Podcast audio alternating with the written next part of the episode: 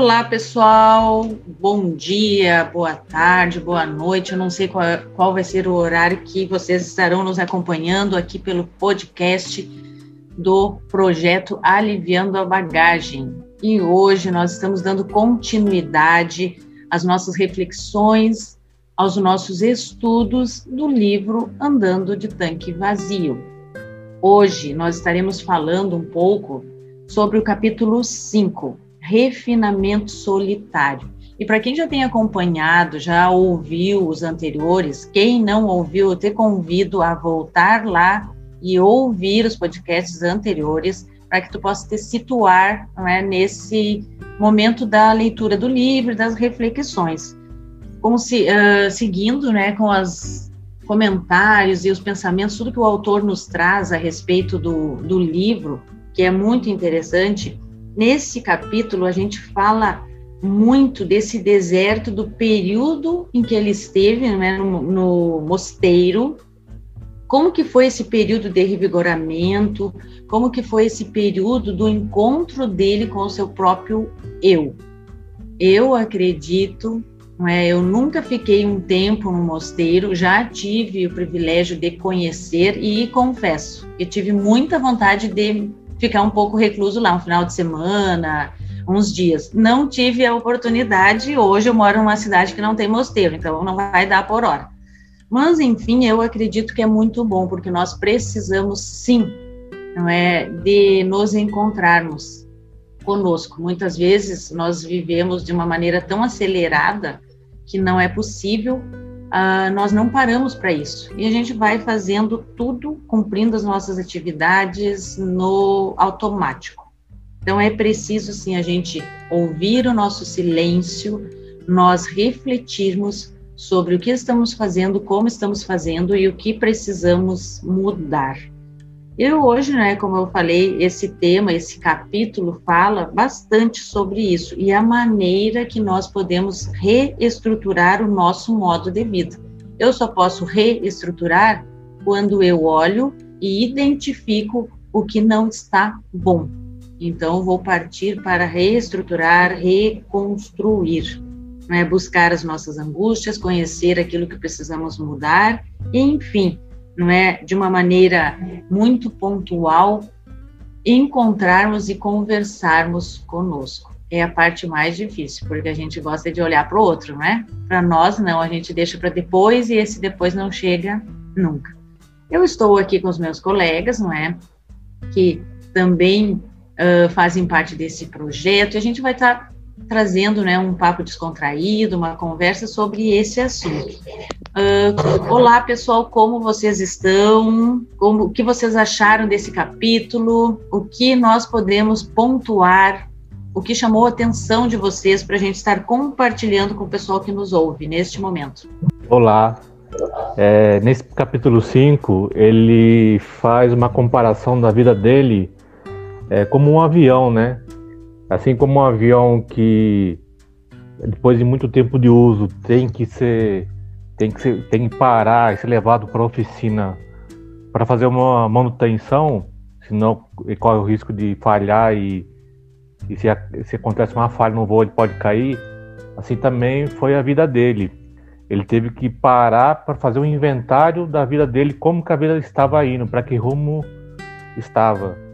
E, as, e as áreas da vida que ele precisava fazer uma manutenção, vamos dizer assim, né? E a primeira coisa que ele vê que é a questão da saúde física. A saúde física dele estava não estava cuidando, né? Estava debilitado, com a síndrome de Burnout, muito cansado. Então ele vê que se ele não cuidar dessa saúde física, ou seja, se ele não fizer a manutenção do equipamento, é, assim como um avião não, não, vai conseguir voar, assim também a pessoa não vai conseguir é, dar conta da sua vida, fazer o seu trabalho, então esse, esse, essa manutenção foi necessária para que ele parasse e visse o que ele precisa mudar no, na vida e no ministério dele. Ele, ele fala de uma velocidade na qual ele conduzia a vida, né? Sem parar, como o Marcelo pontuou aí. E muitas vezes indo sem até mesmo saber para onde ir. Apenas indo, uma velocidade muito grande. E aí, muitas vezes acontece isso, né? A pessoa se ocupa tanto estar indo, mas não para para refletir como estar indo e para onde está indo. Apenas quer chegar, mas não tem nem noção de qual lugar ela quer chegar. E aí ele comenta sobre isso, sobre essa velocidade. E olhando agora do meu ponto de vista, né? Será porque muitas vezes nós nos perdemos na velocidade das coisas? Será que é de fato é, a necessidade de chegar muito rápido em algum lugar, de estar acelerado demais e aí analisar qual é o motivo de estar tão acelerado? Se de fato é querer chegar muito rápido em algum lugar, o imediatismo, né? Até mesmo quando não se sabe para onde está indo, se acelera e quer chegar ou se essa velocidade é justamente um mecanismo para impedir de olhar para dentro. Porque aí tem tanta coisa para fazer, tanta coisa acumulada, que não tem tempo para parar e refletir sobre a sua própria vida, sobre as suas próprias questões. O autor pontua aqui no livro que quando não se encontra nada dentro de si, né, ele não fala claramente com essas palavras, mas é essa mensagem que ele quer trazer, começa a se pontuar no outro, nos vizinhos, né? Então, na minha família não tem problema, mas o problema é na casa do meu vizinho, na família do meu vizinho. E aí a gente começa, então, a, a conduzir esse olhar para o outro. Assim. E, e, esse tempo que ele passa no mosteiro, chama ele de volta para dentro, né? Faz ele refletir sobre quem ele é e sobre as questões que ele tem que tratar ali com ele mesmo. Então, é, é interessante a gente parar e refletir como anda a nossa vida e como está essa velocidade. Por que ela está nessa velocidade? Reduzir talvez não seria mais assertivo, porque reduzir não significa parar. Infelizmente, ele precisou parar para depois continuar. E o imediatismo que a gente vive no mundo hoje, né? O parar para a gente é, é atrair mais sofrimento. Então a solução é reduzir, como o Marcelo pontuou a questão aí do avião, né? Ele, ele falou lá, ele traz essa questão do avião, o avião trouxe prejuízo aí a várias pessoas, simplesmente porque eles não paravam para fazer a manutenção no avião. Então era uma questão preventiva. E assim se conduz o corpo humano, né? É como uma máquina. Precisamos ali estar o tempo todo fazendo a prevenção para não ter que parar para fazer a correção. A correção é algo muito mais demorado e que gera mais sofrimento. Sim. E acho que uma da, das estratégias que ele relata, né, que esse período de, de confinamento permitiu foi ele identificar alguns padrões de comportamento. É, algumas coisas que ele colocou aqui como gatilhos, né? Que ele percebeu que foram coisas que aconteceram que contribuíram para a situação chegar no nível que chegou, como incapacidade de dizer não, realizar coisas demais e depois o sentimento de culpa por não alcançar aquilo que achava que os outros esperavam dele, é, permitiu de alguma forma ele reestruturar o modo de vida, né? então é quebrar esse ciclo, né, esse padrão de, de comportamento que era é, negativo, que estava trazendo prejuízos para ele, e ele adotar um novo estilo de vida, é, pensando no bem-estar dele, né? Bem-estar físico, emocional dele e também das pessoas à, à sua volta. E aí ele vai falando sobre questão de prioridades, estabelecer né, as prioridades, aquilo que só ele pode fazer, que aí ele fala sobre a questão do 5% mais importante e que esse 5%, quando está em desarmonia, acaba refletindo em todo o, os 95% né, da, da, da vida. Então, ele vai proporcionando algumas reflexões. Até falar sobre a parte da preocupação, que aí a gente pode falar sobre a parte improdutiva da preocupação, que muitas das vezes toma boa parte do, do tempo né? Quando aquela, aquele ciclo de preocupação que não consegue controlar, olha para a família e não tem nenhum problema com a família, começa a pensar no problema do vizinho, na, na família do vizinho, que não, não, não necessariamente é, ele precisaria se preocupar. Se não tem problema com a família do vizinho, vai pensar na família em um outro estado que ele nem sequer conhece, aquele momento que começa a se preocupar com coisas que não, não são sua responsabilidade, não dependem dele é, para resolver. E aí essa parte é uma parte improdutiva. E aí uma maneira de lidar com, com a preocupação, vamos dizer assim, de uma maneira produtiva é focar naquilo que de repente depende de, de você, que você pode resolver. Né, questão de se você tem uma preocupação com a sua saúde, então buscar hábitos é, seja saudáveis para cuidar da sua saúde física, alimentação, exercício físico, ter uma boa noite de sono, se tem problemas com finanças, o que pode fazer para melhorar né, a, as finanças, ter um controle financeiro, cortar gastos e assim sucessivamente, que aí seria uma, uma questão mais produtiva da preocupação, que aí você não vai focar só no problema, você vai focar também na, na solução, por assim dizer. Eu acho que essa questão de, de começar a olhar para o vizinho, né, como ele fala, para o outro, é um pouco de da gente negar a nossa miséria interior, né? Se eu não estou bem, se não está legal, se está ruim, ah, deixa eu olhar no outro, porque daí eu mudo de foco e, e acabo não olhando onde eu deveria olhar, porque realmente olhar para a gente e identificar as, as nossas necessidades de mudança, é, é muito ruim. Né? A gente não, não, gosta, não é prazeroso, digamos assim, a gente olhar para as nossas dificuldades. Mas é o que, não é como aquele eu estava falando, daí se eu não olho, eu não paro para revisão. Eu não vou rever, eu não vou fazer a manutenção, não é? E aí vai chegar uma hora que a vida vai me parar. Aí não vou reduzir, aí eu vou, eu vou ser parado pela vida. Então é importante né, a gente ter esse, esse momento de, de revisão mesmo, de rever, de fazer uma avaliação se está tudo certo. Como qualquer máquina, né? O avião vai para revisão, o carro vai, tudo precisa em algum momento uh, ser avaliado para ver como o seu estado está. E nós também precisamos, não é?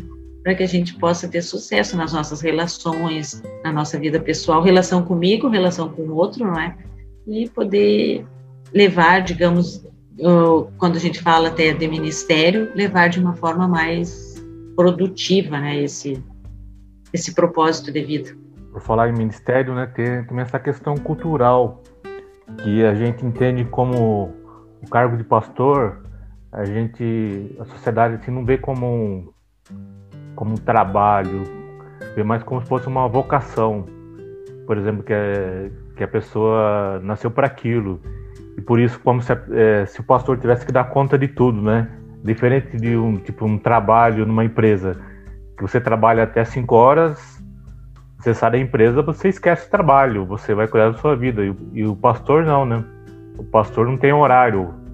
É, além da própria questão também de, de que lidar com pessoas é muito complicado, ele, ele, o trabalho dele não é só é, no horário do culto, não é só fazer o culto, é depois do culto. Então ele tem, tem aquela coisa de, estar sempre em contato com as pessoas, com os membros da igreja, de ter que dar conta de todo, de todo o problema que o membro traz, ele se, se acha na obrigação de resolver, de aconselhar. Então, e, e as pessoas também, os membros da igreja também veem assim, né? Então ele acaba sendo. O trabalho dele é, é dia e noite, não tem um horário. Então não tem descanso. Até que chega uma hora que ele, que ele não consegue dar conta, né? Porque é, não tem um horário, um dia que o pastor não esteja trabalhando. E isso vai, é, é, é, comparação como se fosse o, o avião mesmo. Um avião que nunca para de voar, nunca para de voar. Até que vai chegar um momento que esse avião vai falhar e pode cair. Assim ele acaba sendo o ministério dele, né? Um, não tem um tempo de descanso, não tem um tempo que possa cuidar da vida pessoal Tá, chega uma hora que não dá conta mais e simplesmente pode parar de vez. Isso que o Marcelo traz é cultural, mas aí a gente observa a importância de trabalhar as habilidades sociais e o autoconhecimento, né? Porque é algo que alguém precisa começar a impor limite. E infelizmente, quem precisa colocar o limite na nossa vida somos nós. Porque o outro ele não vai colocar. Uma ovelha não vai chegar e vai falar assim, não, se eu precisar do meu pastor meia-noite, eu não vou mandar uma mensagem para ele, eu não vou solicitar. Né? Vai gerando uma dependência entre liderados e líderes, porque o líder tem permitido essa questão. Né? Claro que existem exceções que precisa sim abrir, né? Toda regra existe aí a sua exceção, mas não é sempre, não tem que estar disponível 24 horas. Até porque tem coisas que a pessoa precisa aprender a decidir sozinha, tem momentos que ela precisa orar sozinha, tem momentos que ela precisa tomar decisões sozinha, buscar a Bíblia sozinha, porque se ela fica dependendo somente do pastor ali, ela não vai nem saber abrir a Bíblia né? O pastor vai ali, leva a palavra de conforto que ela precisa e pronto. E aí eles não têm essa dificuldade de impor esse limite, e aí com isso não tira o seu tempo de descanso, não tira o seu tempo de lazer com a família, não tira um tempo para você, né? É, é tão importante na vida, eu sempre faço isso assim, diariamente, quer tirar pelo menos 10 minutos para eu fazer nada. O mundo pode estar tá caindo, mas eu tiro 10 minutos para eu fazer nada, para eu me reconectar comigo mesmo. Ou então eu tiro ali 30 minutos para o devocional diário, né, que é o momento de recarregar ali as energias, de reconectar com o Senhor, de buscar aquilo que ele precisa. Mas a correria do ministério muitas vezes impede até disso, né? Até o relacionamento com Deus está ali para falar de Deus, mas tem dificuldade de parar e se relacionar com Deus, porque parar e se relacionar com Deus existe que você pare, que você saia da correria, saia do tumulto, que você silencie para que Deus fala. E no dia a dia do ministério, infelizmente, não tem esse momento. E aí é muito comum a gente ver em pastores que estão iniciando ali, né, o seu ministério, inicia num amor, numa empolgação, e cheio de ideias, e aquilo que viu o pastor mais velho errando, ele já não quer errar mais. Então ele se cobra excessivamente para acertar, para estar tá caminhando. Em alguns lugares, né, a gente não está generalizando aqui, a gente vê, percebe até uma comparação entre ministérios. Então, se aquele ministério está fluindo assim, o meu precisa fluir de forma diferente, precisa fluir de uma maneira melhor, e aí começa essa cobrança interna muito grande, e aí a pessoa tem essa dificuldade de parar porque tem que atender essas cobranças internas, que é dela mesma. Só que aí daqui 15 anos, como que vai estar tá esse amor pelo ministério? Como que vai estar tá a saúde desse pastor?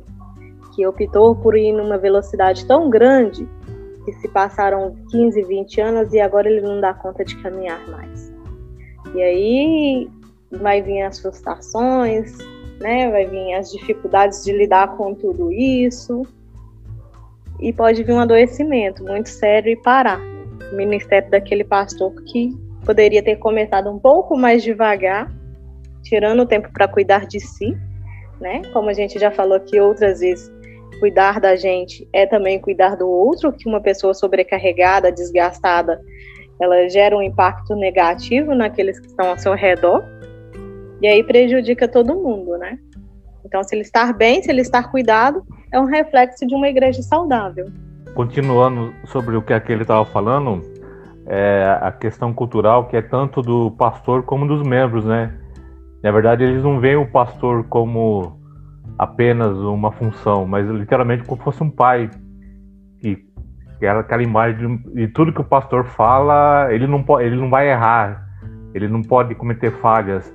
Então, se, até mais urgentes, até as coisas mais simples, é tudo tem que perguntar para o pastor. Por exemplo, desde do orçamento da igreja até, por exemplo, qual música que vão tocar no domingo, durante o culto, tudo é jogado para o pastor. E o pastor, naquela função de se ver como pai, ele, ele se sente a obrigação de dar resposta para tudo. É, com quem que a pessoa vai casar, qual música vai tocar, qual vai ser o orçamento da igreja. Na verdade, é um, um pai que tem medo de desagradar e tem medo de falar não. E, né, e nessa, nesse papel de pai, quando acontece de, às vezes, falhar, vamos dizer assim, ele se sente mal. Ele acaba carregando um peso que demais a conta dele, né? Ele não, que não é da função dele. É verdade, Marcelo, essa questão de assumir um papel além da sua possibilidade, digamos, não é? Porque o pastor, assim como os pais falham, nenhum pai é perfeito, não é? Ah, o pastor também ele é um ser humano e quando ele quer assumir essa posição, isso vai fazer com que com que ele acabe se sobrecarregando e até mesmo adoecendo e eu vejo que muitas vezes pode deixar esses membros, essa comunidade um pouco mal acostumada, achando que o pastor tem que tomar todas as decisões, fazer tudo, enfim, não é? Mas eu queria ouvir o que, que a Ruth tem a nos dizer, porque ela estava comentando algo bem interessante antes, e eu acho que ela vai querer compartilhar aqui conosco também a respeito dessa, dessas questões. Tem uma parte no durante o livro que ele fala sobre é, o quanto ele negou algumas é, alguns sentimentos desagradáveis, como acho que a raiva. É, e aí acho que a importância de a gente falar sobre, sobre né, os sentimentos, sobre as emoções, e é importante de, no, de nomear até aquelas emoções que a gente considera desagradáveis, como a tristeza, como a raiva, é, como o medo, é, a irritabilidade, né? É importante reconhecer essas emoções, porque elas acontecem, né? Nós, como seres humanos, estamos sujeitos a senti-las. É, a gente consegue é, encontrar maneiras de lidar da, de uma menor, melhor maneira com essas emoções, mas a gente não vai deixar de passar por momentos e situações onde essas emoções elas vão vir à tona. E uma das coisas que às vezes a gente percebe no meio eclesiástico é a tentativa de é, não dar voz a alguma dessas emoções, alguns desses sentimentos que consideram desagradáveis. Acha que é, é, é ruim dar voz a isso, é falta de autocontrole, falta de, de frutos do, do Espírito Santo, porque está tá sentindo essas emoções, mas a questão de você sentir não quer dizer que é falta de controle. A falta, a falta de controle seria não conseguir gerenciar essas emoções. Que aí, quando você entra, por exemplo, na questão do burnout, a gente poderia dizer que um dos fatores é a falta, a falta de gerenciamento, seja da saúde, seja das emoções, seja de tempo, seja da família, né? Tudo isso pode, né, seria, seria uma soma de, de situações que, que contribuem. Então, ter uma boa é, inteligência emocional, por assim dizer, que seria reconhecer as suas emoções, as emoções do outro, conseguir ter uma boa comunicação, né, conseguir ter um bom relacionamento. Tem, tem vários aspectos da inteligência emocional que são importantes e que podem ajudar né, o pastor a lidar com uma série de fatores ali no, no dia a dia e ter uma melhor qualidade de vida. Falando sobre a questão de funções, tem uma parte do livro no final que ele começa, depois que ele faz aquele inventário da vida dele, ele vê que e 85% das funções que ele, que ele exerce durante a vida são coisas que outras pessoas poderiam fazer. Ele poderia delegar algumas funções do trabalho dele como pastor para que outras pessoas fizessem, para que outras pessoas decidissem. 10% são coisas da vida pessoal dele, relacionadas à família, e so, somente 5% são coisas que realmente só ele pode fazer. Que é o que? A sua relação com Deus, a sua, cuidar da sua saúde física, é, a relação com a sua família. Então, a gente tem que fazer esse, esse, vamos dizer, esse inventário e se preocupar muito mais com esse 5% que somente eu posso fazer e o resto tentar dividir as funções, é, dividir o, o peso do trabalho com, com outras pessoas da igreja. Exatamente, né, Marcelo? achei bem interessante essa parte que ele pontua lá no livro, que ele fala que se a gente fosse tivesse 30 dias, né, de vida, que o que a gente faria? Será que tudo o que hoje eu acho importante, se chegasse e dissesse assim, ó, só tem 30 dias de vida, será que continuaria na mesma na mesma escala, no mesmo nível e todas as coisas continuariam? Certeza que não. Então, por que a gente não fazer isso ainda tendo mais tempo de vida, né? não sabendo pelo menos o tempo, estando a princípio pensando que eu vou ter mais do que 30 dias? É, eu acho que, acho não, tenho certeza que vale muito né, essa consideração, porque a gente, até lendo o livro, eu estava pensando assim, nossa, como a gente fica pensando e querendo fazer coisa que não é o mais importante, que é 85%. A gente foca mais no 85%. E o 5%, que é o que vai determinar a nossa vida, a gente às vezes deixa de lado, não é? Então, e, e aí eu, eu vi, né, fazendo essa leitura, ele traz também a questão de, desse encontro, desse tempo dele de, de mosteiro, né, vamos dizer assim, uh, onde lá os ninguém conversava, a lei do silêncio, né, que, que impera, a importância que ele percebeu dele se encontrar, trazer as suas confissões, né, ele ter esse momento com as suas confissões, suas próprias confissões, aquilo que a gente precisa, né, uh, confessar a nós, confessar a Deus e acertar, alinhar as suas angústias e a percepção daquilo que ele precisava mudar. E aí ele coloca assim como as, as mudanças que precisam ser imediatas, as mudanças que são, digamos, a médio prazo, né, que seria ali um ano, um ano e pouco, e aquelas mudanças de longo prazo. Eu acredito como ele relata no livro que ele escreveu muito, muito e muito, folhas e folhas e folhas, eu acredito que ele deva ter feito uma tabela, uma, usado ali de alguma maneira para organizar isso. Ele não fala, mas eu acredito que ele tenha feito para organizar essas mudanças aí. O que, que ele precisava, né, de mudar de forma rápida, imediata, de forma a médio prazo e longo prazo, para ele poder se organizar e até para ele saber depois o que ele estava fazendo, porque a gente sabe que o que fica só na nossa mente, na nossa cabeça, a gente perde. A gente precisa ter um registro para a gente ir lá, olhar, conferir e ver como que nós estamos andando nesse processo, ou não, não é? E, e para finalizar também, né, esse encontro de hoje, esse momento aqui que a gente tem trazido para vocês, eu queria né, só deixar assim uma dúvida e algumas respostas.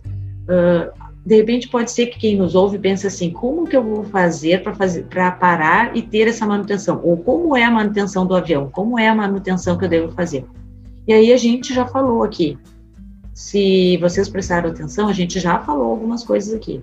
É parar, é focar nos 5% que são mais importantes na minha vida, é ter um tempinho diário, como a Keila falou, que sejam 10 minutos, para eu ficar fazendo nada, para eu ficar fazendo alguma coisa que eu gosto, para eu olhar o pôr do sol, nascer do sol, para eu ler um livro que que de repente nem precisa ser um livro bíblico, um livro que fale sobre reflexões, não outra coisa, porque líderes e pastores, eles podem gostar sim de outras coisas. Uh, pode ser brincar, pode ser rolar na grama com o cachorro, Pode ser qualquer coisa que te faça feliz e que deixe um tempo para ti se conectar ou reconectar consigo mesmo, para não precisar ser parado pela vida. E se eu estiver em um momento mais complicado da minha vida que eu sozinho não consigo alinhar, buscar sim ajuda de um profissional, buscar sim ajuda de um mentor, de um pastor mais experiente que de repente está num lugar que eu gostaria de chegar e ele já chegou, então vou lá, converso. Eu não sei qual é a tua realidade hoje, mas existem muitas possibilidades e encontrar aquilo que faz sentido na tua vida. Porque, como o autor fala, esse período que ele tirou para ele foi um período onde ele se apresentou a ele mesmo. Então, coloque assim: como se apresentar a si mesmo e aí, para uh, eh, encerrar, eu quero deixar essa pergunta: como é que tu podes se apresentar a ti? Realmente tu já teve o prazer de se apresentar a ti? Ou não? Então fica essa reflexão. Se não fez, se não se apresentou ainda, busca saber sobre ti, se conheça e se apresente. Tenho certeza que vai ser um bom encontro teu contigo mesmo. Então, agradecemos hoje por vocês ter dispensado esse tempinho para nos ouvir. Continuem acompanhando os podcasts da equipe, do pessoal aqui do projeto, Aliviando a Bagagem. Como eu falei no início, se não ouviu os anteriores, volta lá, escuta e acompanha, né? Que nós continuaremos trazendo muitas reflexões e continuaremos com o estudo do nosso livro Andando de Tanque Vazio. Gratidão a todos vocês e até o nosso próximo encontro. Tchau, tchau.